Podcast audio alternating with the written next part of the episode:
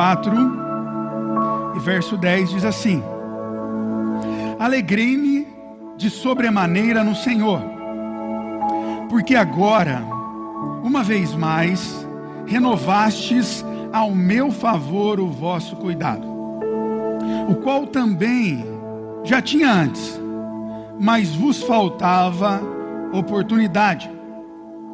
Digo isto não por causa da pobreza, porque aprendi a viver contente em toda e qualquer situação. Tanto sei estar humilhado, como também sei estar honrado. De tudo em todas as circunstâncias. Já tenho experiência, tanto de fartura como de fome, assim de abundância como de escassez. Eu tudo posso naquele que me fortalece. Amém. Vamos orar mais uma vez?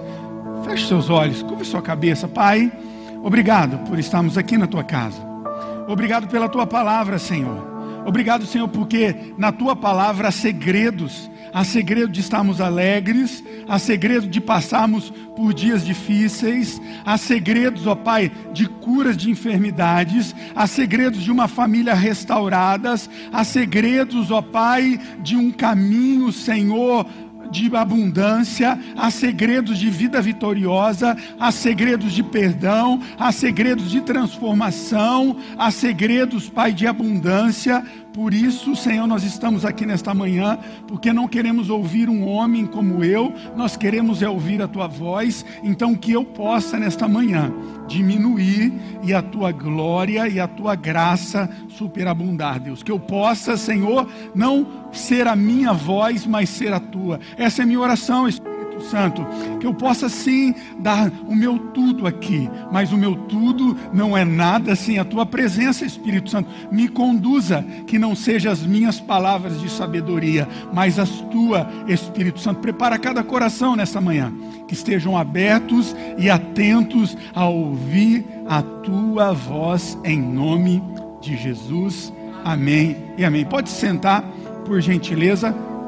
Aqui. Tenho a oportunidade de atender muitas pessoas, de conversar com muitas pessoas. E uma das coisas que eu ouço, e é um grito de muitas almas, de muitas almas, é, na internet também, é assim: eu quero ser feliz. Você já ouviu alguém falar isso? Quero ser feliz, pastor, eu quero ser feliz eu quero terminar esse, esse casamento, eu quero terminar é, esse tempo que eu vivo, eu vou sair daqui, eu quero sair de onde eu estou porque eu quero ser feliz. Você ouviu alguém falar isso, sim ou não? Eu preciso ser feliz. E quando eu pensei é, no que falar nessa manhã, eu pensava muito nessa frase. Essa frase ela gritava na minha alma, né? E o Gideon, ele queria até cantar um louvor junto com a Cíntia nessa manhã dois louvores. Um era um, era um samba gospel e outro era um funk, só porque eu nasci no São Fernando. Um funk que dizia: O que eu quero é ser feliz, andar tranquilamente lá no bairro, na favela onde eu nasci. Eu não, ah, eles até ensaiaram, mas eu não, não, não vi, eu não lembro qual banda gospel que tocou isso aí. Quero ser feliz, você também, era o samba. Mas é, eu, eu falei, misericórdia, os irmãos é uma benção. Esses irmãos, a, benção, o pastor aqui é muito perseguido, irmão. Ore pelo pastor. Ore pelo, uma perseguição isso. Perseguição na liderança da igreja. E, mas é uma, uma voz da nossa alma. Se você, e você é emocionalmente saudável, você pensa e chega no desejo de ser feliz. Todos nós queremos ser felizes. O que acontece com muitos de nós é que nós desejamos ser felizes, mas nós não sabemos o que é a felicidade. Então, se um dia nós a encontrarmos, nós não saberemos que nós somos felizes. Olha que coisa doida. Até parece uma frase da Dilma, não parece? Não é? Não é? Nada contra, irmão. Nada contra. Mas não é? é quer ser feliz, mas não sabe o que é feliz e se encontra a felicidade, não vai saber se é feliz. É, é a frase dela. Eu até lembrei ontem. Nada contra, mas é uma frase. porque eu me lembrei muito é, dos discípulos em Maús, em Lucas no capítulo 24, você vai se lembrar, os discípulos eles estavam muito tristes, alguns discípulos, e não falam os nomes deles, mas eles voltavam da crucificação de Jesus, e eles estavam muito tristes porque Jesus havia morrido. Havia morrido. E a conversa entre eles era a crucificação de Jesus. E de repente chega mais um homem. Você se lembra dessa conversa ou não? E eles começam a caminhar e a conversar sobre a morte de Jesus. E no meio dessa conversa, esse homem ele chega e eles perguntam: Cara, você está doido? Você não sabe o que está rolando? Você não sabe o que, que aconteceu aí? Quem que morreu? O profeta, o Deus que estava entre nós, alguém que perdoava pecados, alguém que estendia a mão para pessoas adúlteras, cara, alguém que dava apoio para quem não tinha, alguém que ouvia as pessoas que ninguém gostaria de ouvir alguém que amava as pessoas que estavam caídas, alguém que trazia cura a pessoas que ninguém ligavam, cara. E eles passam desapercebidos e não percebem que estavam conversando com o Salvador. Eles conversavam com a felicidade e não percebiam isso. Olha que coisa doida. Às vezes as pessoas não sabem que são felizes. Esse é o problema. E a minha preocupação aqui nessa manhã é a gente poder compartilhar sobre isso. Muitas vezes nós não entendemos o que o pastor Paulo, o apóstolo Paulo, um homem cheio de Deus, nos explica, nos explica sobre isso. Pode continuar com isso. O que apóstolo Paulo ele nos explica sobre isso?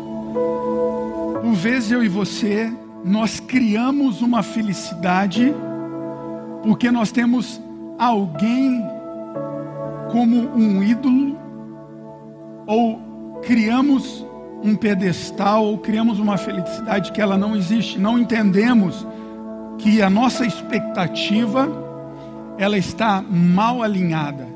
E esse mau alinhamento, ele vai trazer na sua vida só desespero. Sabe o que é muito é importante que você entenda é que uma expectativa mal alinhada, ela vai trazer uma vida mal vivida para você. E se a sua expectativa ela está mal alinhada na sua vida, se ela for ajustada com más companhias, a sua vida vai ser a pior do mundo. Se você ainda tiver com uma expectativa mal alinhada e tiver boas companhias, e você vai encontrar as suas boas companhias aqui na igreja, você ainda vai continuar vivendo uma vida ok. Mas se você tiver com as suas expectativas regula, mal regulada e você tiver com más pessoas, sua vida vai ser completamente destruída. Vou te dar um exemplo de uma expectativa mal alinhada, mas boas pessoas ao lado. Namã, quem conhece a história de Namã? Um cara mó guerreiro. Namã era um, um soldado top. Ele vencia todas as batalhas, mas ele teve uma enfermidade. Uma enfermidade que era incurável, que era uma lepra. E ele tinha uma serva na casa dele que conhecia o nosso Deus, o meu e o seu Deus, que podia curar tudo. E um dia ela falou para a esposa dele: se Namã conhecer um profeta, ela vai lá conversar com ele e ele vai ser curado. De tanto a mulher falar para Namã, um dia ele foi, e ele coloca então toda a sua expectativa num homem, num profeta. Quando ele chega lá para ser curado, um cara top, um cara depois do rei, ele era o cara mais importante daquele, não só do, do reinado dele, mas de todo mundo. Eu acredito então que ele cria uma expectativa de ser recebido não apenas com um tapete vermelho, mas de todas umas palavras hollywoodianas de eis que te digo, meu servo, Há tempo eu tenho esperado você aqui na minha casa. Antes de você sair do seu palácio, Deus já havia me falado que você estava vindo num cavalo branco. E ele trotava duas para a direita, três para a esquerda. E você passou sobre um lago, ele esperava isso. E o profeta falou para ele: beleza, vai no lago tal e lava sete vezes. A expectativa dele era que ele fosse recebido como alguém espetacular. Quando ele recebeu como foi recebido como uma pessoa normal e foi enviado para ser lavado num rio que para ele era sujo, ele ficou louco. Ele ficou louco. Ele falou: "Vocês são doidos? Aonde eu moro tem lagos muito melhores do que esse. Se fosse para eu tomar banho, eu tinha tomado banho lá." A expectativa dele foi frustrada, porque ele tinha uma expectativa ruim, uma expectativa que não estava alinhado com aquilo que era Deus tinha para ele, nem aquilo que na verdade era para ele. Mas as boas companhias, o que, que foi feita? As boas companhias falaram para ele, filho, seguinte, irmãozão, vamos fazer, vamos fazer o seguinte, você já está aqui mesmo? Você já está aqui mesmo? Você já está aqui mesmo? Então, faz o seguinte, vai lá lavar, cara. Você já está aqui. E ele foi e ele lavou, o que, que aconteceu? Foi curado.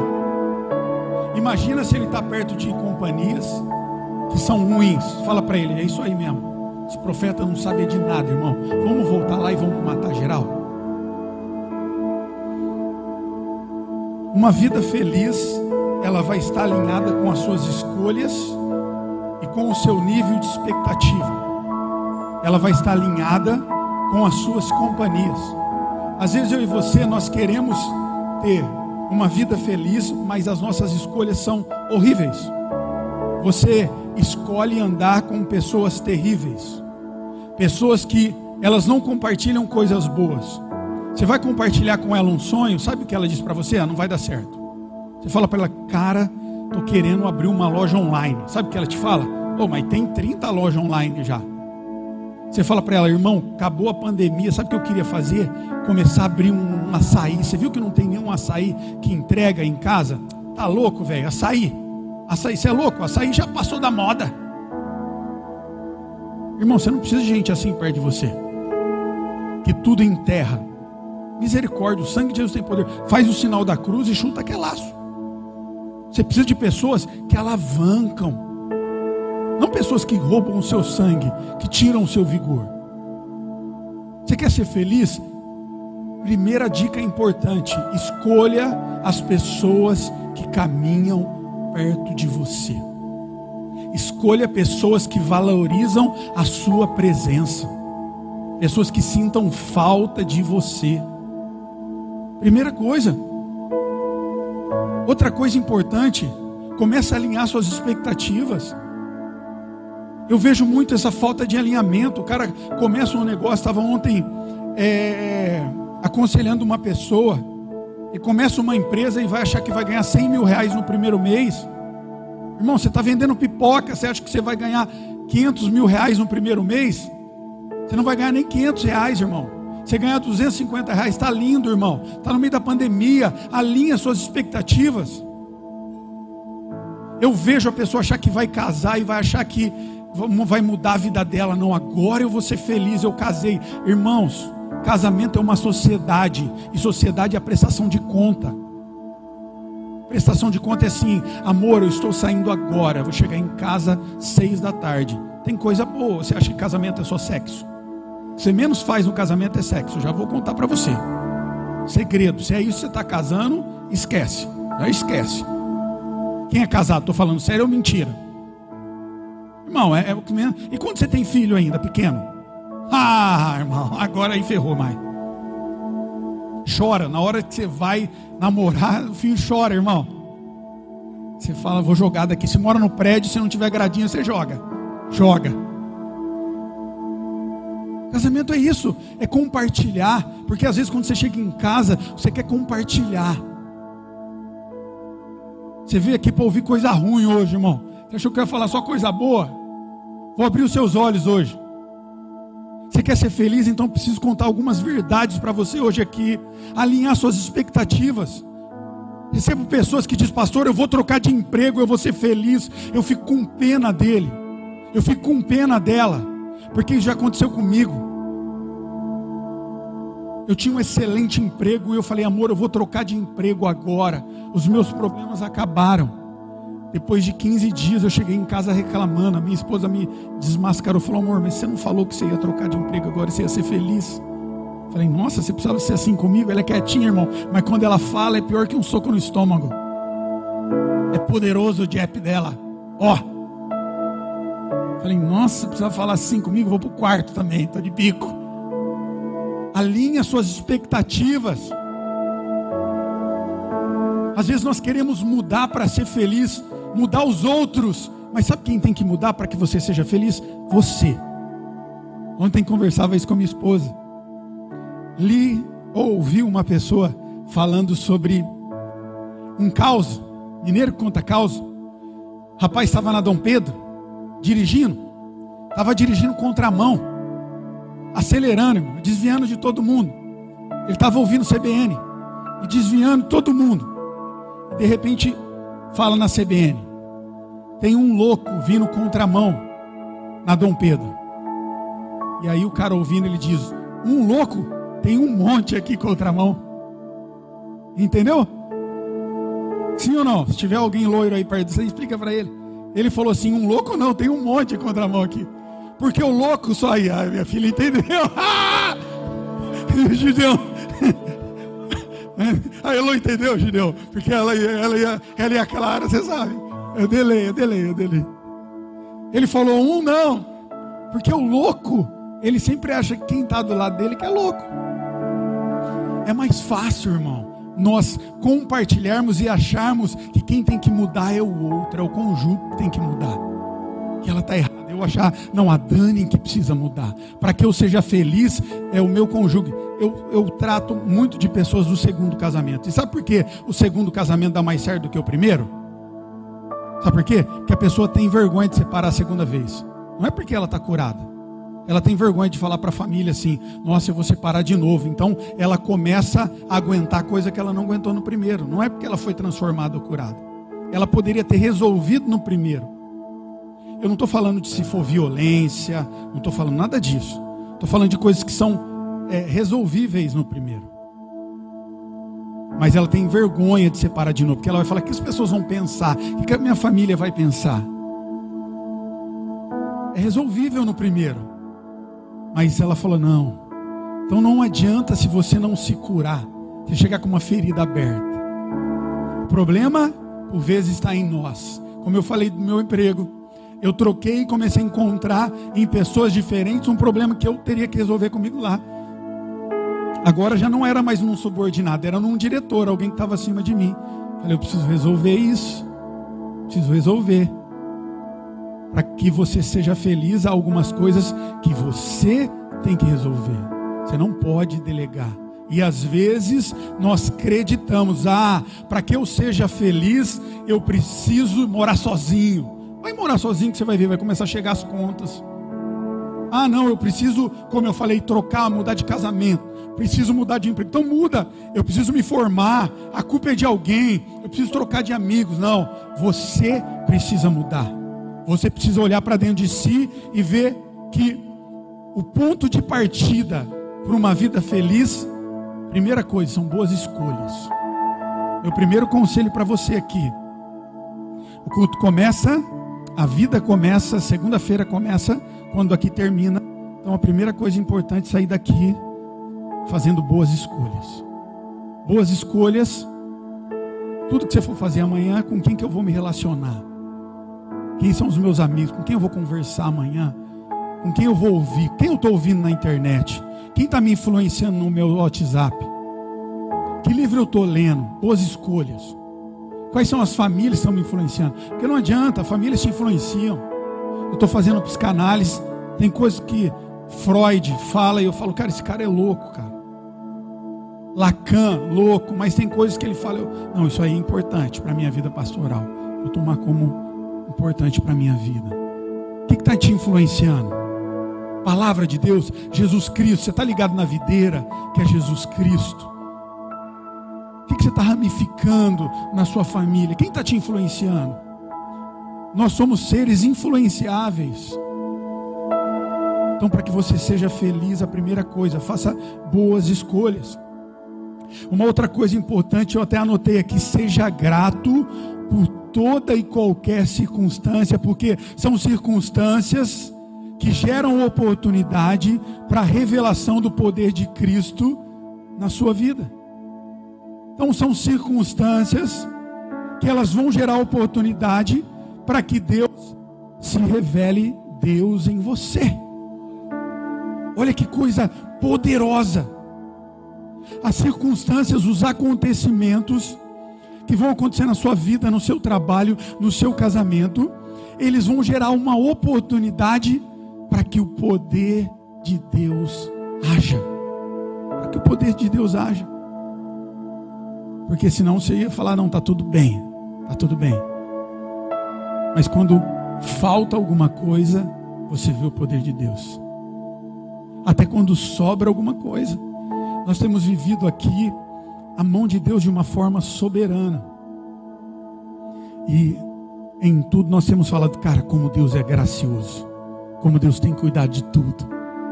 As circunstâncias, as circunstâncias têm mostrado que o poder de Deus. Então são em meio às circunstâncias que Deus mostra o poder dele. Então eu não sei as circunstâncias que você está vivendo, mas é entre essas circunstâncias que você está vivendo no seu, caso, no seu casamento, no seu trabalho, na sua casa, no seu dia a dia, que Deus ele mostra o poder dele. A gente tem que entender isso. E nós aprendemos algumas coisas importantes e eu vou encerrar falando sobre isso. Paulo ele ensina algumas coisas interessantes nesses quatro versículos. Ele começa dizendo que ele ele está muito alegre. E ele está alegre no Senhor. Porque a igreja de Filipos se lembrara dele mais uma vez. Paulo está preso, cara, nesse momento. E ele Paulo, ele é um cara fabuloso, porque ele não olha para Filipos com raiva. Porque pode ser que eu e você olharíamos assim, porque demorou, demorou a ajuda deles. Mas no, nesse mesmo versículo ele diz assim: pode ser que não tinha chego ainda, porque vocês não tiveram oportunidade. De repente não estava vindo alguém para cá. Ele não olha com lá com um olhar de desprezo ou de raiva. Pelo contrário, ele olha com um olhar de amor e fala: Eu sei que vocês queriam me ajudar mas às vezes faltou oportunidade. Faltou oportunidade. Mas ele diz o seguinte: Mas em nenhum momento me faltou nada. O Senhor havia cuidado de tudo. E aí ele começa a dizer no verso 11: Digo isso não por causa que eu estou passando necessidade, porque eu tenho aprendido a viver contente em todas as situações eu tenho vivido contente em momentos onde eu fui honrado, porque Paulo, ele esteve com grandes reis, grandes sacerdotes, mas ele passou por grandes dificuldades. E é importante que eu e você possamos entender que não é porque nós nos aproximamos de Jesus Cristo, porque nós somos filhos de Deus e você é filho de Deus, é importante, diga eu sou filho de Deus, diga. Você é filho de Deus. Às vezes eu e você falávamos sobre isso ontem, falava com uma, com uma senhora ontem. Ela teve um pai extremamente. É, deixa eu medir a palavra certa aqui. Um pai extremamente duro. Duro. E ela tem essa imagem do pai até hoje. E ela vinculava a imagem do pai com Deus. Então, o que ela olhava para Deus? Como um pai extremamente. que só batia, sabe?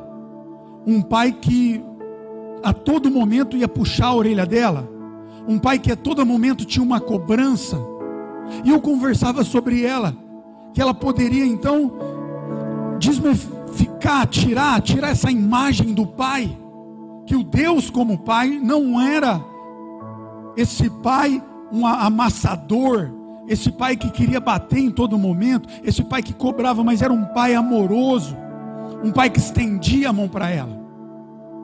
Você é filho de Deus, mas não é porque nós somos filhos de Deus, através da graça avassaladora de Jesus, através do sacrifício vivo, pela fé em Jesus, nós nos tornamos filhos, não é? Não é por isso que nós não teremos aflições, nós teremos dificuldades sim. E Paulo então exemplifica isso.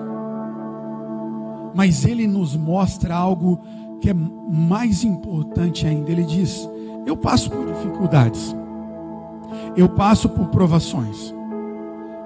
Tem dias que eu acordo e são difíceis, tem dias muito bons. Quem já passou dias difíceis aqui? Levanta a mão. Quem não passou, não levantou a mão, é mentira. Vou te dar uma outra oportunidade para você levantar a mão. Quem já passou dias difíceis aqui? Todo mundo já passou dias difíceis. Não vou perguntar quem está passando, porque senão nós vamos ter que levantar a mão também. Não é? Nós passamos dias difíceis. Nós passamos. Mas aí ele ensina um segredo fabuloso e eu vou encerrar compartilhando isso com você. Ele diz o seguinte: eu aprendi, eu aprendi algo importantíssimo. Eu aprendi que há dias difíceis, há dia onde eu sou honrado, há dia onde faltam as coisas, mas eu aprendi que eu posso todas as coisas naquele que me fortalece. Olha que coisa fabulosa. Ele aprende que eu e você nós teremos momentos de dificuldade, sim. Nós teremos momentos de privações, nós teremos momentos de luta, sim. Mas nós teremos que entender que esses momentos eles vão passar, porque há uma confiança em alguém que é maior do que nós. Há uma confiança soberana, não nas suas próprias forças. Ele não confiava nele mesmo. Ele não confiava no seu intelecto, ele não confiava na sua estratégia, ele não confiava em quem ele era, mas ele confiava num Deus, no Senhor Jesus, naquele que venceria tudo por ele. E é isso que ele explicara então para Filipos e para mim e para você. Ele dizia: Filho, não é pela sua oferta, não é pelo que você já ofertou, não é por aquilo que eu já vivi, mas é pelo Deus em quem eu creio. Por Ele, é uma confiança combinada na dependência. Então, ser feliz para mim e para você deve estar firmado não naquilo que nós queremos ter, não naquilo que nós achamos que nós precisamos não apenas numa mudança contínua, que é importante, mas é numa confiança e numa dependência em Jesus Cristo, numa graça que não olha quem você é, que não olha naquilo que você fez, mas olha naquilo que você está, que é Jesus Cristo. É Jesus Cristo, é a videira verdadeira. Quando nós entendemos que estamos nele, e se estamos nele, frutificamos como ele, que as coisas velhas vão ficar para trás, que o fruto vai ser através dele, que há perdão, que há transformação, que há renovo.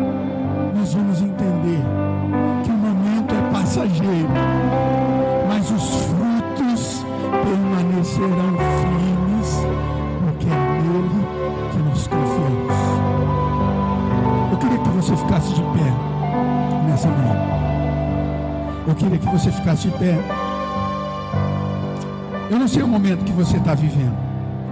Eu não sei se essa frase você já falou algumas vezes. Não, eu quero ser feliz, eu preciso ser feliz. Eu tenho vivido momentos de dores. Mas sabe o que eu aprendo com o apóstolo Paulo? Algo que é uma palavra chamada contentamento é, não o estado, porque o estado é passageiro. Você pode estar agora, eu posso estar com frio, entenda bem. Eu posso estar com frio, estar com calor e amanhã não estou mais. Passageiro, mas o contentamento diz de quem você é. E você é filho de Deus. E por ser filho de Deus, eu creio numa alegria que não é pelas coisas que você tem, mas é por em quem você está. E pode ser que palavras tenham vindo no seu coração. Pode ser que você por vezes tenha sentido até triste. Você tem sentido até triste. Mas eu quero que você entenda que a confiança em Cristo é que muda a sua história. A confiança em Cristo é que muda a sua história. A dependência em Cristo é que muda a sua história. Por vezes eu já tentei mudar a minha história com as minhas próprias forças. Muitas vezes, não foi só uma, gente. Eu tentei melhorar o meu casamento com as minhas próprias forças. Eu tentei melhorar a minha vida financeira com as minhas próprias forças. Eu quebrei. Comecei empresa com as minhas próprias forças. Quebrei. Comecei ministério com as minhas próprias forças. Quebrei. Comecei relacionamento com as minhas próprias forças. Não deu certo. Meus meus amigos me extraíram. Mas quando eu entendi que era Cristo, que era o ser de todas as coisas, as coisas começaram a mudar, começaram a fluir, porque eu depositei nele. E é isso que eu quero te convidar nessa manhã, para que você coloque a sua felicidade nele. Pare de tentar se esforçar. Sabe o seu negócio? É ele que vai colocar para frente. Sabe o seu relacionamento? É ele. É ele. A sua felicidade é ele. É... Então queria orar com você. Queria orar. Eu queria muito que você viesse aqui à frente, mas a gente não pode, né? Não pode. Não pode. Mas eu queria que você orasse aí no seu lugar. Se você precisa depositar tudo nele, você tem tentado com as suas mãos vencer e tem sido difícil. Eu queria te pedir para ajoelhar aí no seu lugar e orar comigo. Pode se ajoelhar aí na sua cadeira. Se você precisa depositar tudo nele, faz isso. Nós vamos cantar e você vai orar.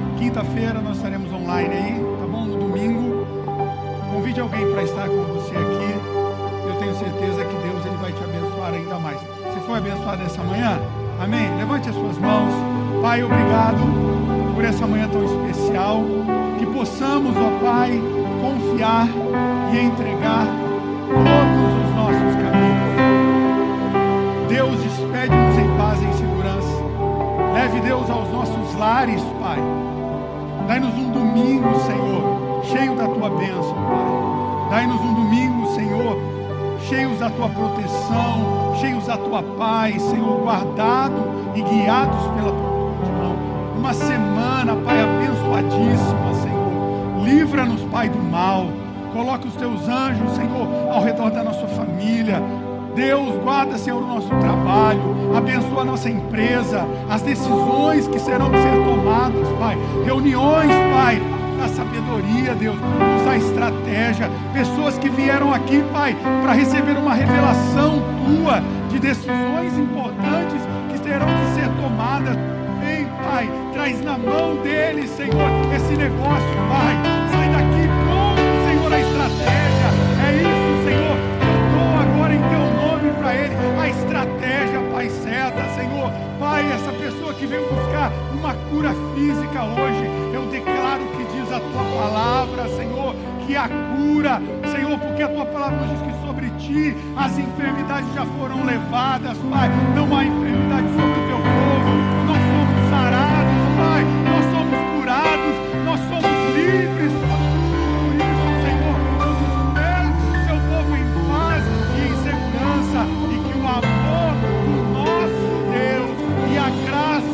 A graça abundante de Jesus que nos traz vida, que nos traz paz, que nos traz reconciliação e o amor e a presença e a consolação do nosso amigo Espírito Santo seja com cada um em nome de Jesus. Amém.